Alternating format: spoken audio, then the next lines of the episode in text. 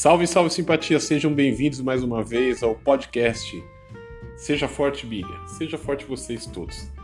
É, hoje eu queria falar de cerveja e de cigarro.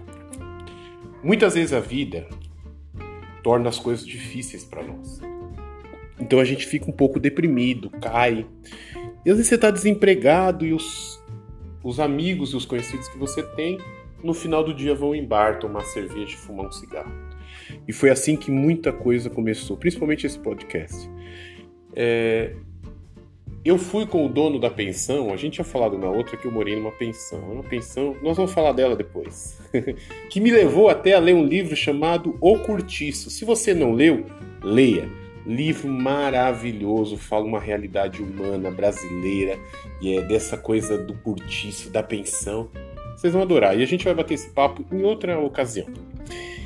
E aí, o final do dia, eu me arrumava, colocava uma bermuda limpa, uma camiseta, um shorts. Ia nesse bar aí onde tinha os pedreiros e o seu Paulo. Né? É, um deles era Paulo, gente finíssima, homem conhecidíssimo numa, no termo religioso, uma religião afro-brasileira, muito legal. Um cara que me ensinou muita coisa, respeitosíssimo, um homem que eu tenho só respeito. Seu Paulo, que Deus esteja contigo, meu irmão. E aí, e ele era eletricista, ele me contava das coisas, eu falei, mano, eu quero aprender. E aprendi muita coisa hoje de eletricidade por culpa do seu Paulo.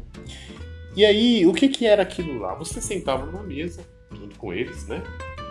E contava um pouco da sua história, cada um conta, bate-papo e tal, fumava um cigarro, eu falava das minhas necessidades. E eu passei algumas dificuldades. E eu lembro que o seu Paulo falava assim, ó, Anderson, Pega lá para mim um cigarro, uma cerveja e uma marmita para você. E aquilo, cara, às vezes era quase a única refeição que eu tinha num dia. Eu aproveitei todo aquele momento que eu estava com aquelas pessoas para aprender coisas e não passar mais necessidade.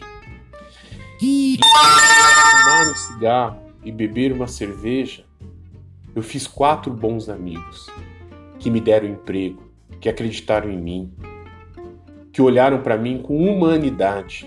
Mas como você faz isso se você não sentar às vezes numa roda, tomar um cigarro e fumar uma é, é, fumar uma, um cigarro e tomar uma cerveja e bater um papo de adulto e contar as suas realidades?